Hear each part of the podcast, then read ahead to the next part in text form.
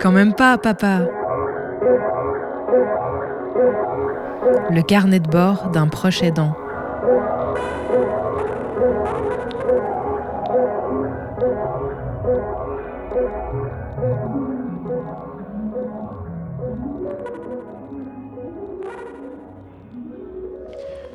Depuis le début de ce podcast, j'ai parlé à plusieurs reprises de la perte de la motricité, de ce que ça pouvait impliquer pour la personne concernée et puis un petit peu pour euh, son entourage, mais j'avais jamais pris le temps de parler de toutes les facettes de cette question, et c'est donc ce que j'ai choisi de faire aujourd'hui avec ce nouvel épisode du podcast Quand même pas papa.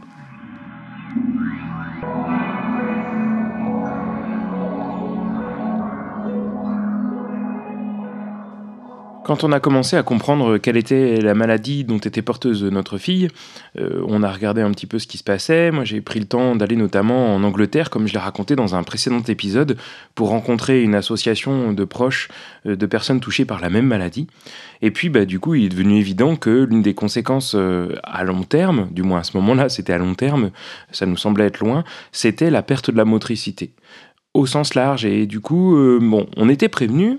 Et puis, euh, en fait, on a continué à, avancer dans la vie, à découvrir d'autres problématiques, celle de la déficience visuelle dont j'ai déjà parlé. Et, depuis quelques années maintenant, eh bien, euh, ma fille, elle est concernée par cette question de la perte de la motricité, qui est apparue doucement, sans qu'on s'en aperçoive forcément, et puis soudain, qui fait des grands bonds, qui, qui arrive brutalement. Et même si on est prévenu, euh, ben on est quand même surpris en fait, parce que ça change énormément de choses dans le quotidien. Ce que je raconte dans cet épisode, c'est très spécifique à la maladie de ma fille, au fait que ce soit une maladie dégénérative, et on peut penser évidemment qu'il y a une grande diversité de manières de vivre ça, suivant la, la cause initiale qui va produire cette perte de la motricité. En tout cas, ça touche pour elle beaucoup de domaines on pense à la, marche évidemment, mais il y a toutes les questions euh, de la motricité fine aussi, de la manipulation, d'utiliser les bras, les jambes, les mains pour faire des choses de tous les jours. Et nous, comme proches aidants, on, peut ne pas voir ces choses apparaître parce qu'elles arrivent progressivement dans le cas d'une maladie dégénérative.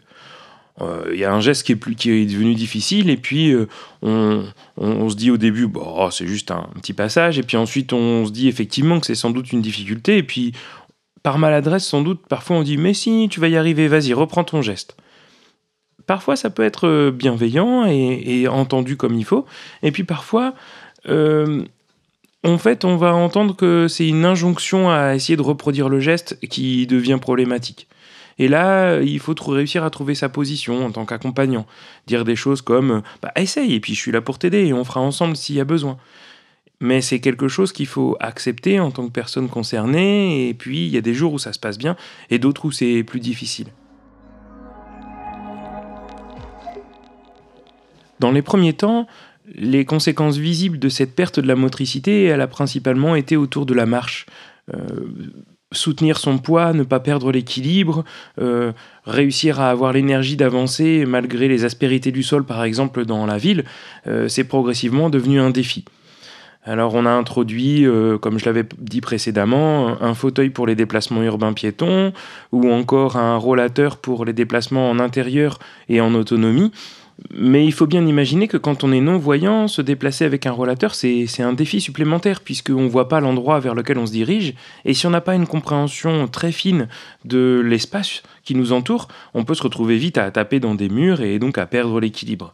Et avec euh, la maladie dégénérative et cette perte de la cognition, ma fille s'est souvent retrouvée dans ces situations où elle était perdue dans l'espace de la maison, elle l'est encore de plus en plus, et alors le rollateur devient un outil certes d'autonomie, mais finalement euh, très diminué par euh, cette cause de la, de la non-compréhension de l'espace qui l'entoure. Un peu plus tard, on a vu apparaître pour elle d'autres difficultés dans la motricité, notamment dans la manipulation des objets. Euh, manger, ces gestes du quotidien de prendre la cuillère, euh, d'utiliser euh, la cuillère pour prendre dans, l'assiette et de porter la, cuillère à sa bouche. Se brosser les dents, c'est devenu des choses qui, qui, étaient peu simples pour elle, avec toujours la peur de faire le mauvais geste qu'elle exprime. Pareil, s'allonger sur son lit, c'est devenu un défi parce que, eh bien, il faut maîtriser chacun des membres de son corps et puis aussi pas tomber. Et donc, la crainte de la chute est devenue euh, une entrave à l'accomplissement de ce geste euh, bah, qu'on accomplit tous les jours, plusieurs fois parfois même. Et puis d'autres conséquences encore qui parfois sont là, parfois s'éloignent, euh, parfois pendant plusieurs mois il euh, n'y a pas de difficulté à la déglutition et puis soudain euh, toute une série de repas se passe vraiment très mal. L'élocution, évidemment, dont j'ai déjà parlé, le fait de pouvoir maîtriser les gestes précis de la langue pour parler, la mâchoire, ça devient parfois compliqué. Et, et puis s'habiller, ou encore manipuler des jeux. Euh, voilà, toutes ces questions des Lego euh, progressivement remplacés par les Duplo pour pouvoir continuer à construire, euh, pour pouvoir continuer à explorer un monde d'imagination. Toutes ces difficultés, elles sont parfois silencieuses, on a du mal à les distinguer, on les voit parce qu'il y a plutôt un désintérêt progressif pour une activité, jusqu'à ce qu'on perçoive qu'effectivement, ces gestes qui nous semblaient être maîtrisés ne sont pas forcément et euh, deviennent euh, une, ces difficultés de gestes deviennent une entrave au plaisir dans l'activité. Une des conséquences de tout ce phénomène, je l'ai déjà évoqué euh, avec le fauteuil ou le relateur, c'est de s'équiper de matériel dédié, d'aide au quotidien. L'idée, hein, c'est de compenser le handicap et trouver des solutions qui facilitent les choses. C'est beaucoup de débrouillardise, mais c'est aussi parfois euh, des coûts financiers et qu'il faut pouvoir assumer et introduire au bon moment. Alors évidemment, quand la maladie va très vite, bah, parfois on n'arrive pas à suivre ce rythme-là parce qu'on aimerait être accompagné correctement par une personne, un, ergothérapeute par exemple, c'est le métier, et on doit ajuster les choses, se débrouiller, faire les, introduire progressivement des aides.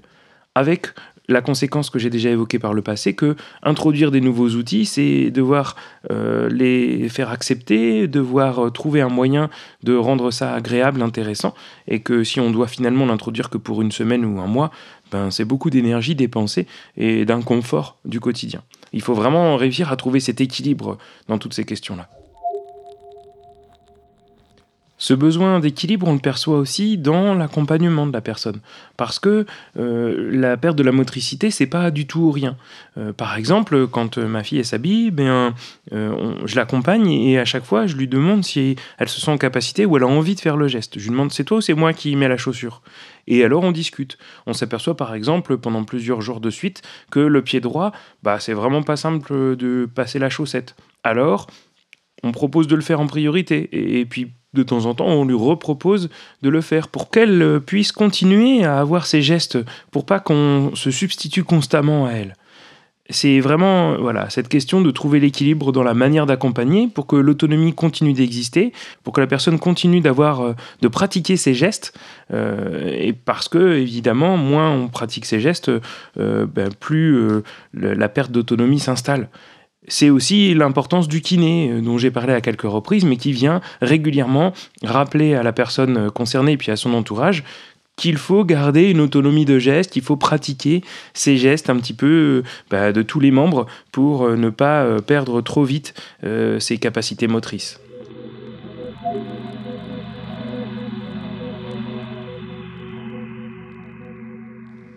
Dans le cas de la maladie de ma fille, la perte de la vue, elle arrive avant la perte de la motricité.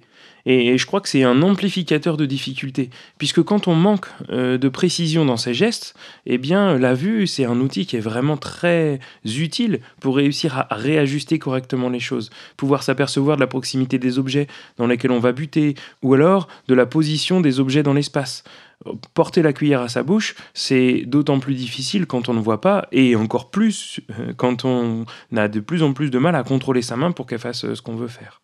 Ça augmente la crainte des gestes maladroits. Et puis, quand on est non-voyant, le toucher, c'est un accès privilégié au monde qui nous entoure. Ça veut dire que ma fille, elle a, au fil du temps, affûté sa capacité tactile à explorer le monde, qu'elle a par exemple une très bonne maîtrise de la reconnaissance des petits objets qu'elle aime euh, grâce euh, au toucher. Hein, enfin, finalement, qu'elle avait. Parce que de plus en plus, avec cette perte de la motricité, il y a, je pense, une difficulté à explorer ces objets par le toucher elle n'arrive plus forcément à reconnaître les petites figurines qu'on avait rassemblées euh, pour être des petits objets euh, d'exploration, de description de l'univers. Ces petits animaux, ces petits véhicules, ces petits éléments de paysage qui servaient euh, de base à nos petites histoires, à nos imaginaires communs. Alors aujourd'hui, on est au tout début de cette perte de la motricité très fine et euh, j'ai du mal à anticiper ce que ça va impliquer dans son quotidien. Elle, euh, qui aime euh, interagir avec le monde de cette manière-là, bah, sans doute que ça va enlever un grand pan des plaisirs qui constituent ce qu'elle aime faire jour après jour. Donc, il va falloir imaginer une nouvelle manière de lui proposer un accès au monde. Évidemment, on a déjà parlé des livres audio, mais au final, ça fait pas tout d'écouter une histoire. Il faut trouver aussi le moyen d'en être l'acteur de ces histoires. Donc ça, ça devient une vraie question euh, qui se combine euh, avec euh, cette perte de la cognition et cette perte de la capacité à imaginer des choses. Il faut de plus en plus le faire à deux, raconter ensemble, jouer à, imaginer une histoire dont vous êtes le héros ou c'est elle qui va proposer des pistes, et c'est sans doute vers ça qu'on va aller dans les temps prochains.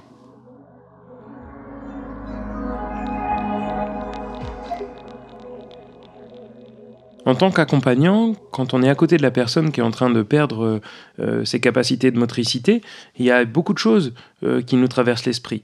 Il, y a, évidemment cette problématique de l'acceptation de l'évolution, euh, de ne pas mettre la personne concernée face à une très grande difficulté, mais en même temps de pas trop anticiper ou de pas trop enlever des activités qui sollicitent la motricité, parce que sinon ben, on perd la pratique il y a aussi ce besoin de comprendre la personne, de comprendre euh, son ressenti.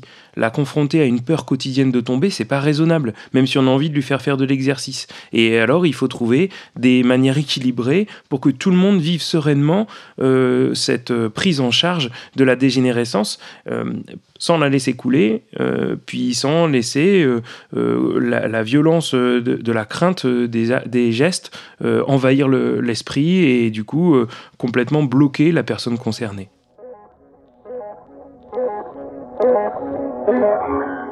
Vous l'aurez compris en écoutant cet épisode et puis les précédents, nous avons besoin finalement de pas mal d'objets, de pas mal de facilités matérielles pour compenser le handicap et puis vivre sereinement.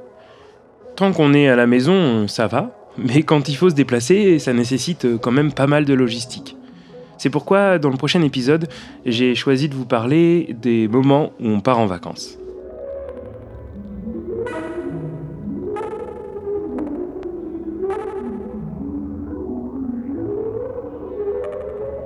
Un podcast à retrouver sur le